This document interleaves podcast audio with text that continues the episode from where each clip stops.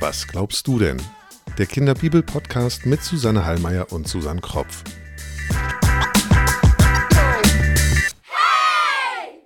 Herzlich willkommen zu Folge 14 unseres Kinderbibel-Podcasts Was glaubst du denn?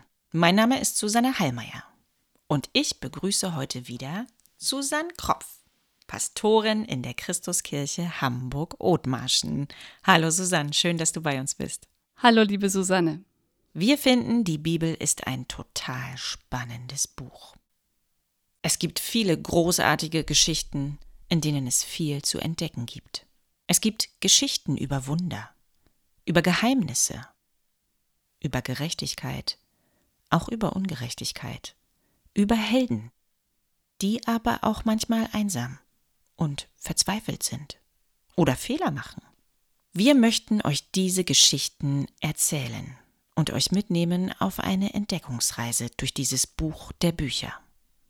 Hier im Podcast sprechen wir über die Geheimnisse der Bibel und vor allem darüber, was für Kinder in diesen Geschichten steckt. Wenn ihr Fragen habt zu den Geschichten der Bibel, die wir hier erzählen, oder überhaupt rund um das Thema Bibel oder zu unserem Podcast, dann schreibt uns gern eine E-Mail. Unsere Kontaktdaten findet ihr auf unserer Homepage unter www.kinderbibel-podcast.de. Wir schauen noch immer auf die Geschichte des Volkes Israel. Ein Volk, welches aus Abraham hervorgehen soll und ein Volk, das Gott eng begleiten möchte.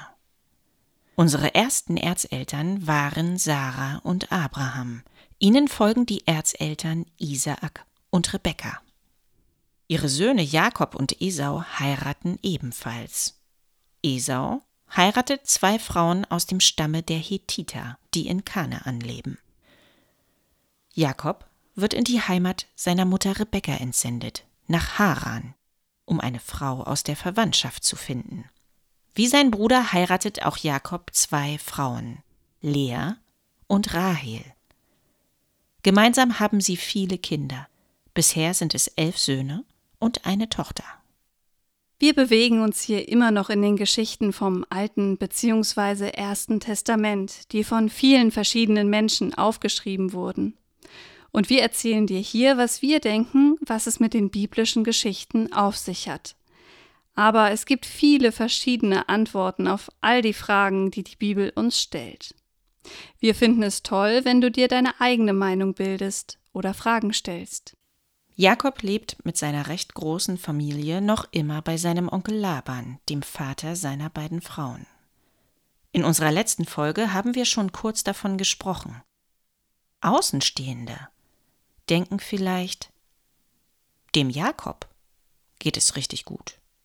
Der lebt gemütlich mit seinen beiden Frauen bei seinem Schwiegervater, hat viele Kinder und keine Sorgen. Doch Jakob ist nicht frei. Die Zelte gehören ihm nicht. Die Tiere gehören ihm nicht. Alles gehört seinem Onkel Laban. Vielleicht hat er nach all den langen Jahren Heimweh nach seinen Eltern und seiner Heimat. Erinnert ihr euch noch an Jakobs Traum in der Wüste? Gott hat Jakob damals in der Wüste versprochen, und siehe, ich bin mit dir und will dich behüten, wo du hinziehst, und will dich wieder herbringen in dies Land. Jakob weiß um diese Verheißung Gottes und dass er unter Gottes Schutz steht. Jakob trifft nun eine Entscheidung. Lasst uns mal in die Bibel reinhören, was sie uns darüber berichtet.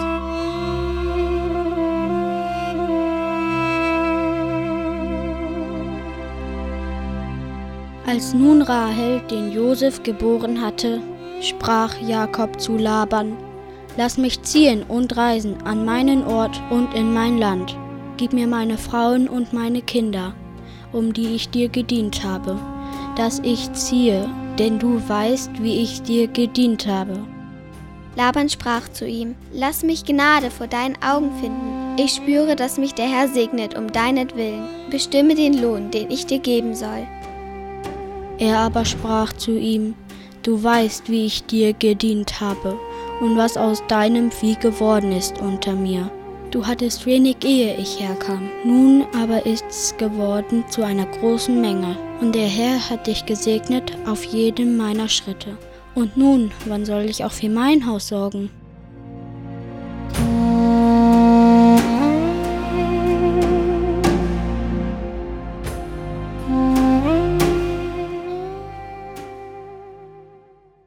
Jakob will also nun endlich nach Hause zurück, und natürlich möchte er seine Familie mitnehmen.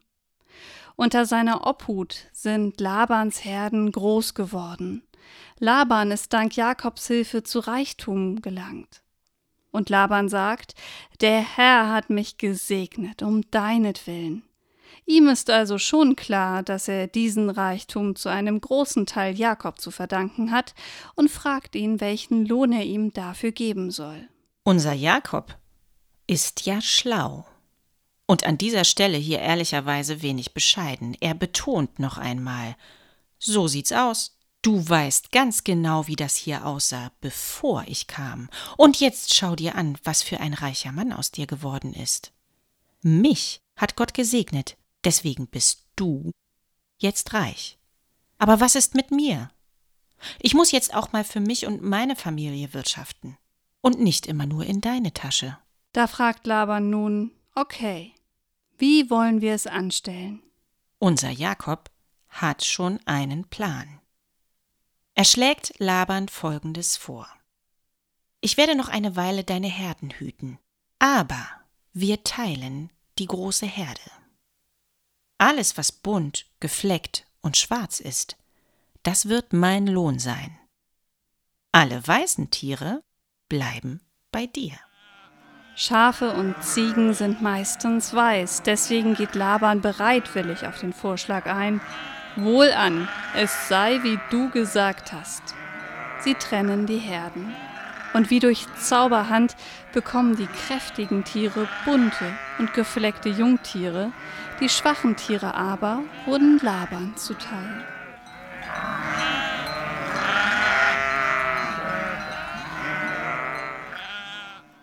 Zauberei war hier vermutlich nicht im Spiel. Jakob ist ein Profihirte. Er weiß, wie man Tiere züchtet und wie er selbst zu den kräftigen Tieren kommt. Und Gott hat ihn gesegnet. In der Bibel steht, Daher wurde Jakob über die Maßen reich, so dass er viele Schafe, Mägde und Knechte, Kamele und Esel hatte. Labans Söhne werden nun skeptisch und sie unken umher. Jakob nimmt unserem Vater alles weg. Auch Laban wird nun misstrauisch und ist nicht mehr so freundlich und zugewandt zu Jakob wie früher. Oh oh, da scheint sich ziemlich schlechte Stimmung zu verbreiten. Mhm, das Gefühl habe ich auch. Gott spricht nun zu Jakob und sagt, Zieh wieder in deiner Väter Land und zu deiner Verwandtschaft. Ich will mit dir sein. Auch Jakob merkt, dass es allmählich etwas ungemütlich im Hause Labans für ihn wird. Er bespricht sich mit seinen Frauen Lea und Rahel. Meine Lieben, ich glaube, wir sollten hier langsam die Biege machen. Euer Vater ist nicht mehr wirklich nett zu mir, obwohl er durch meine Hilfe zu Wohlstand gelangt ist. Dabei habe ich doch alles getan, was er von mir wollte. Nun haben wir uns auf die gefleckten Tiere geeinigt, und das ist auch wieder nicht richtig. Gott ist auf meiner Seite, euer Vater ist es nicht mehr. Und Gott sagte mir, Geh zurück in deine Heimat. Lea und Rahel stimmen Jakob zu. Das gibt's ja wohl nicht. Unser Mann arbeitet sich den Rücken krumm und wir und unsere Kinder sollen von all dem nichts abbekommen? Nichts da. Du, Jakob, Tu, was Gott dir gesagt hat.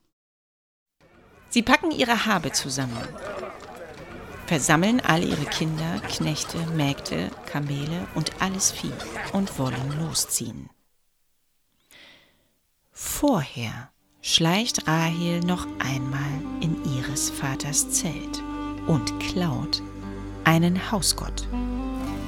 Und nun machen sie sich auf den Weg nach Kanaan, allerdings ohne das bei Laban anzumelden. Sie verduften klammheimlich bei Nacht und Nebel.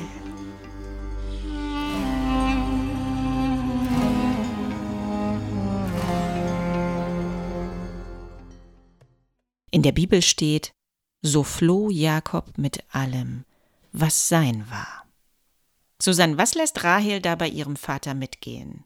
Und warum macht sie das? Es wird in dieser Geschichte deutlich, dass sich der Glaube an einen Gott erst noch durchsetzen muss.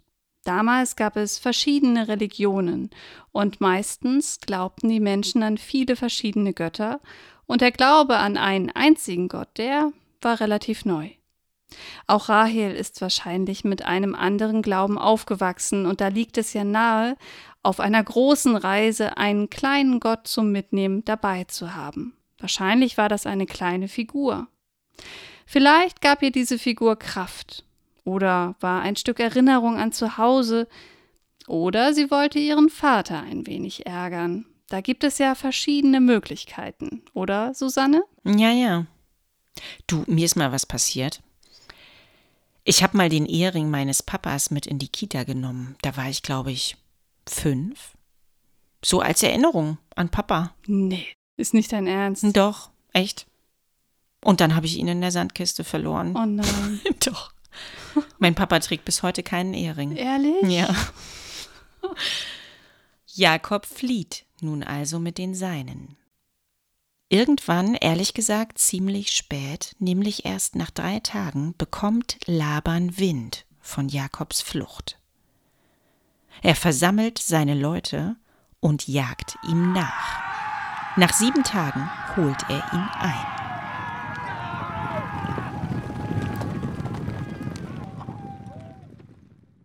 Gott hatte zu Laban jedoch im Traum gesprochen und hat ihn gewarnt oder auch ein bisschen ihm bedroht. Hüte dich, mit Jakob im Guten oder Bösen zu reden. Im Gebirge Gilead treffen Laban und Jakob aufeinander. Ich könnte mir vorstellen, nun rumst es ordentlich im Karton. Wir hören mal in die Bibel rein. Da sprach Laban zu Jakob: Was hast du getan, dass du mich getäuscht hast und hast meine Töchter entführt, als wenn sie im Krieg gefangen wären?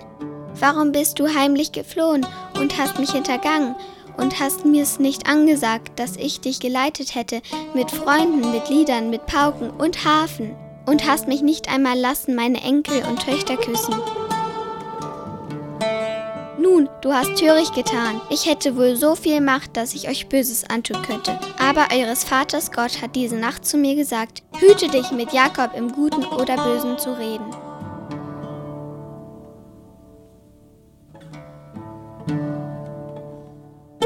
Wenn du schon weggezogen bist und sehntest dich so sehr nach deines Vaters Hause, warum hast du mir dann aber meinen Gott gestohlen?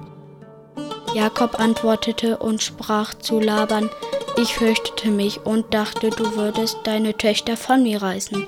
Bei wem du aber deinen Gott findest, der sterbe.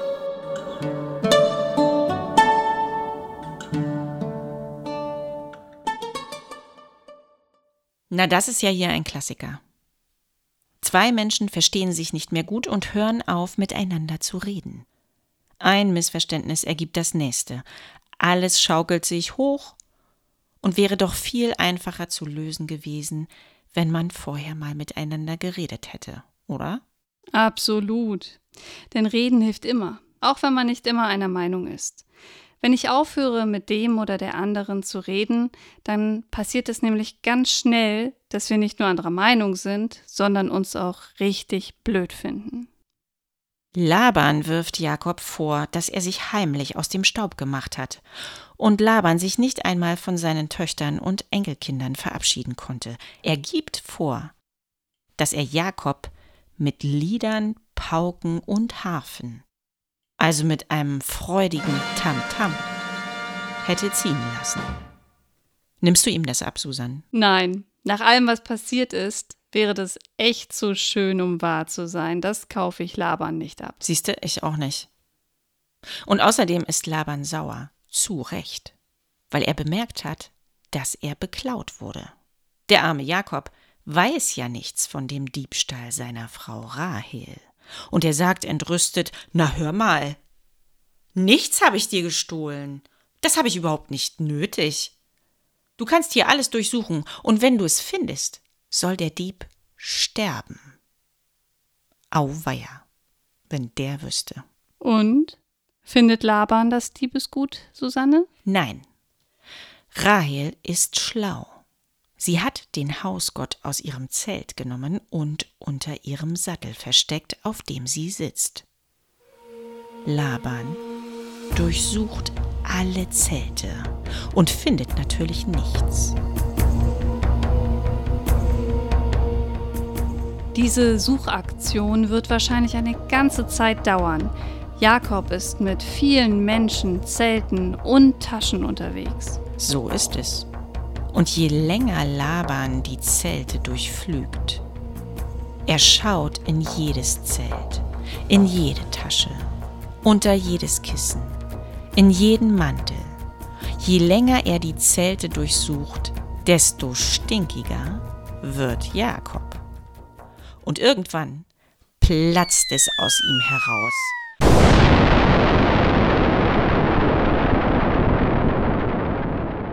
Jetzt mach aber mal langsam einen Punkt. Was hab ich eigentlich getan, dass du hier so eine Welle machst? Du hast hier jetzt alles, was mir gehört, gedreht und gewendet. Und? Hast du was gefunden? Nein. 20 Jahre habe ich dir gedient, deine Schafe und Ziegen gehütet. Tagsüber habe ich in der Sonne gebraten, nachts bin ich halb erfroren. Und trotzdem habe ich fleißig gehütet und deinen Besitz vor wilden Tieren und Räubern verteidigt, und kaum geschlafen habe ich übrigens auch. Vierzehn Jahre habe ich für deine Töchter gedient und noch einmal sechs Jahre für die Herde, die nun mir gehört. Jetzt mal ehrlich, wenn Gott nicht auf meiner Seite gewesen wäre, dann hättest du mich doch mit leeren Händen ziehen lassen. Nun haben beide ordentlich Dampf abgelassen. Ich würde mal sagen, das ist so etwas, was man im Volksmund ein reinigendes Gewitter nennt, oder? Ja, Streit ist ja nicht immer schlecht, ganz im Gegenteil. Manchmal müssen wir einfach rauslassen, was uns ärgert und stört. Tun wir das nicht, dann geht es uns oft schlecht. Davon kann man sogar krank werden. Ich finde es gut, dass Jakob hier seine Meinung sagt. So wissen jetzt Laban und Jakob, woran sie beim anderen sind und können gemeinsam nach einer Lösung suchen. Laban lenkt ein. Komm, lass uns einen Bund schließen. Ein Versprechen zwischen uns beiden. Jakob grummelt sich vielleicht noch etwas in seinen Bart.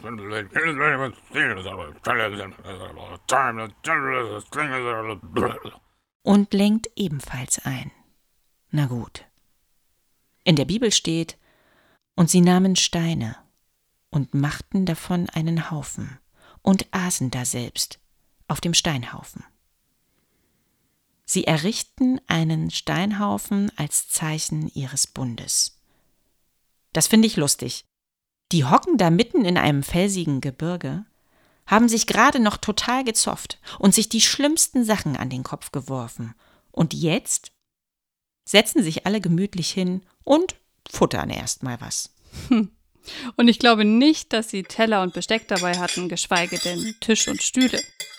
Ja, das Essen liegt auf einem Stein. Bestimmt sitzen sie drum herum und wahrscheinlich essen sie mit den Händen. Essen ist übrigens ein total spannendes Thema, denn auf der Welt isst man ganz unterschiedlich. Oder, Susanne? Mhm. Lass uns mal darüber ein bisschen erzählen. Die wenigsten Menschen auf der Welt essen mit Messer und Gabel. In der arabischen Welt oder in Indien oder in Afrika essen die Menschen mit der rechten Hand.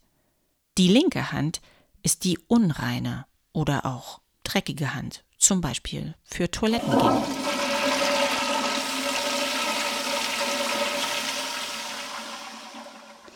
In Asien wird meist mit Stäbchen gegessen.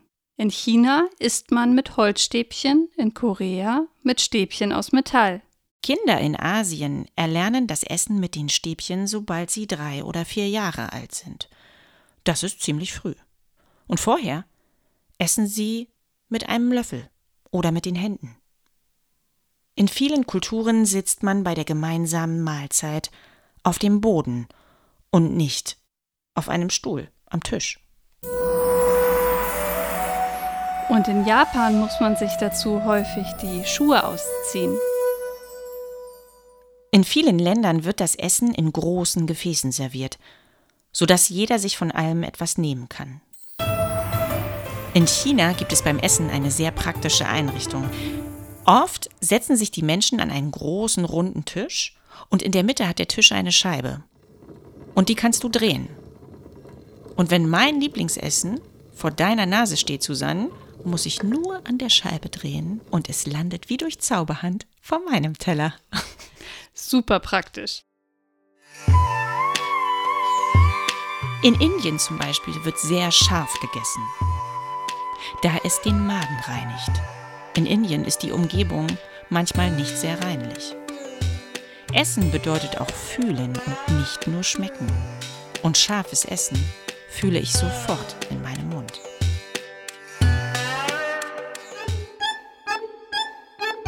In Russland wird sehr fetthaltig gegessen, denn da ist es draußen oft kalt und um die Körpertemperatur stabil zu halten, benötigt der Körper viel Energie. Ähnlich ist es im Himalaya, einer Gegend, die oft sehr unwirtlich und ungemütlich ist. Dort herrscht ein raues Wetter. Die Menschen im Himalaya tun sich Salz und Fett in ihren Tee, damit sie ihrem Körper genügend Nährstoffe zuführen. In China werden Speisen serviert, die wir uns in Europa gar nicht so richtig vorstellen können. Entenfüße und Gänsefüße sind eine Delikatesse. Oder Qualle. Mm. Lecker. Essen ist die elementarste, also die einfachste und häufigste Form des Teilens. Essen als Geste bedeutet damals wie heute in allen Kulturen Gastfreundschaft und Teilen. Ich gebe dir etwas ab von dem, was ich habe. Vielleicht habt ihr in der Kita oder in der Schule auch schon einmal den Inhalt eurer Brotdose mit jemandem geteilt, der sein Pausenbrot vergessen hatte. Ein gemeinsames Essen sagt, du bist willkommen. Wir sind Freunde. Wir sorgen und kümmern uns umeinander. Und gerade deswegen ist es so wichtig, dass wir als Familie es vielleicht zumindest einmal am Tag schaffen, gemeinsam zu essen. Selbst wenn wir nur ganz kurz zusammenkommen können. Essen bedeutet viel mehr als satt werden. Es geht auch darum, Kraft zu tanken und Gemeinschaft zu erleben.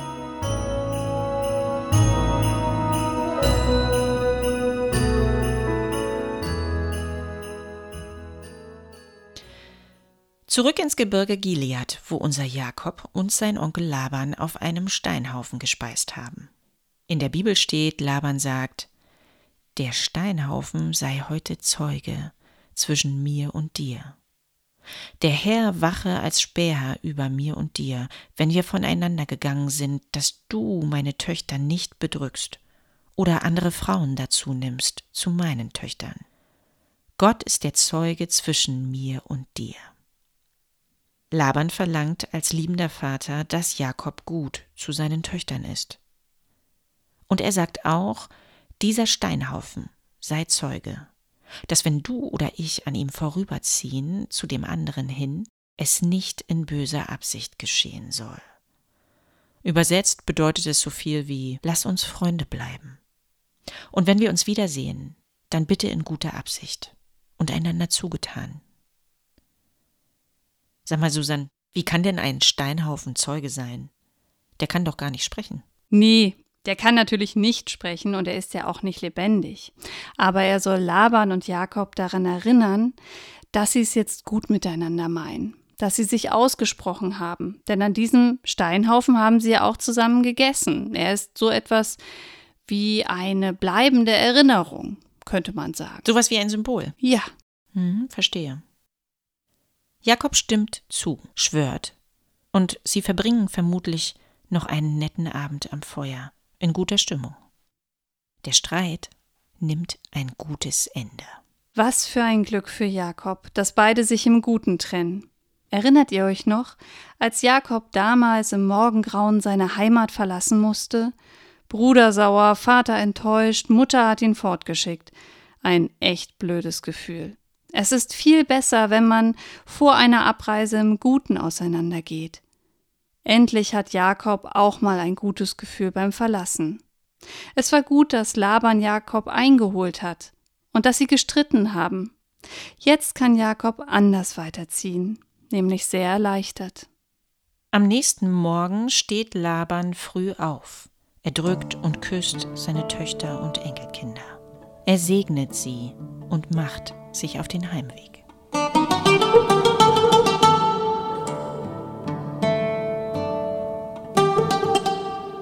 Jakob und seine Familie ziehen weiter. Bald wird er unweigerlich auf Esau treffen. Jakob sorgt sich. Das wird vermutlich alles andere als ein freudiges Wiedersehen.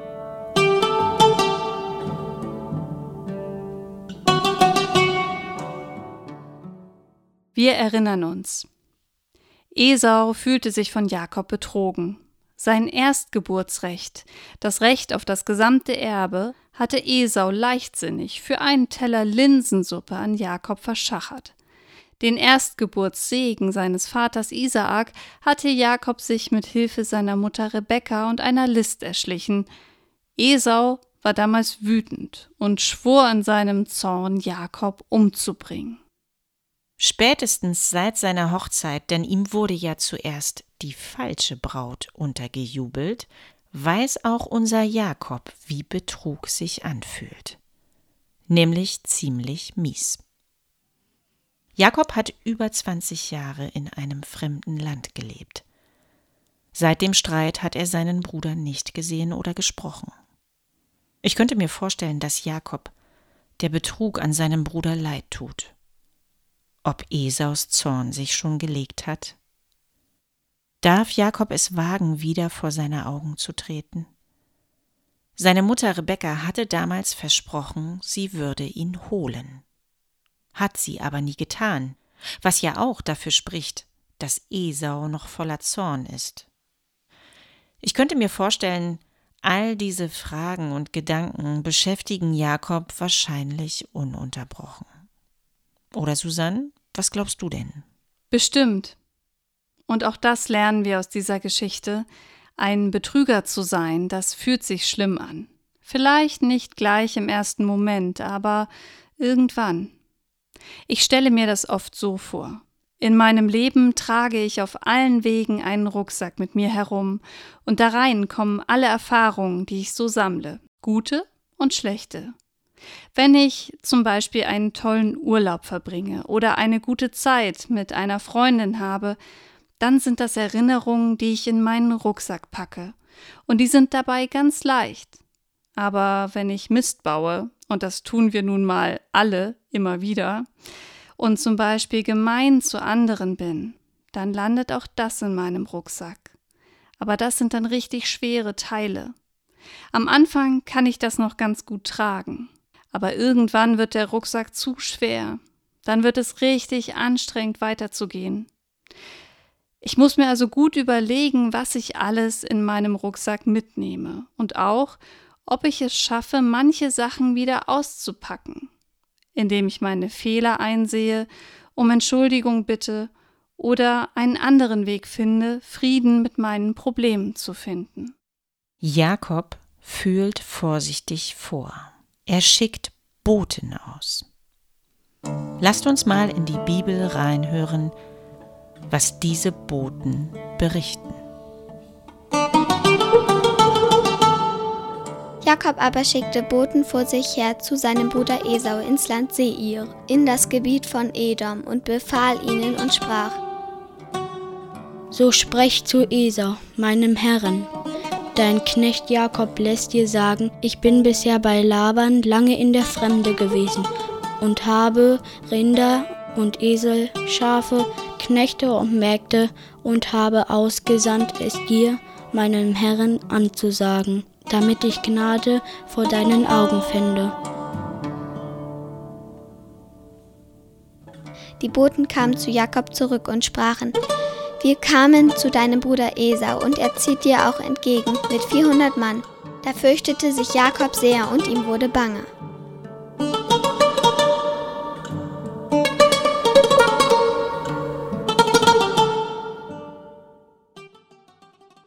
Puh. Esau rauscht Jakob mit 400 Mann entgegen. Das ist mal eine Ansage. Ich könnte mir vorstellen, dass Jakob jetzt ziemlich Muffensausen bekommt. Steht ja auch in der Bibel. Er fürchtete sich sehr. Und ihm wurde bange. Verliert er nun seinen Mut? Kehrt Jakob vielleicht sogar um? Oder setzt er seinen Weg fort? Wie diese Geschichte ausgeht, davon erzählen wir in unserer nächsten Folge hier im Kinderbibel-Podcast Was glaubst du denn?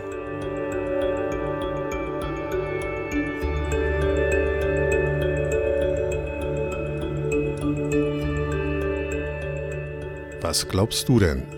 Der Kinderbibel-Podcast mit Susanne Hallmeier und Susanne Kropf. Bibelzitate gelesen von Lennart Volz und Caroline Krome.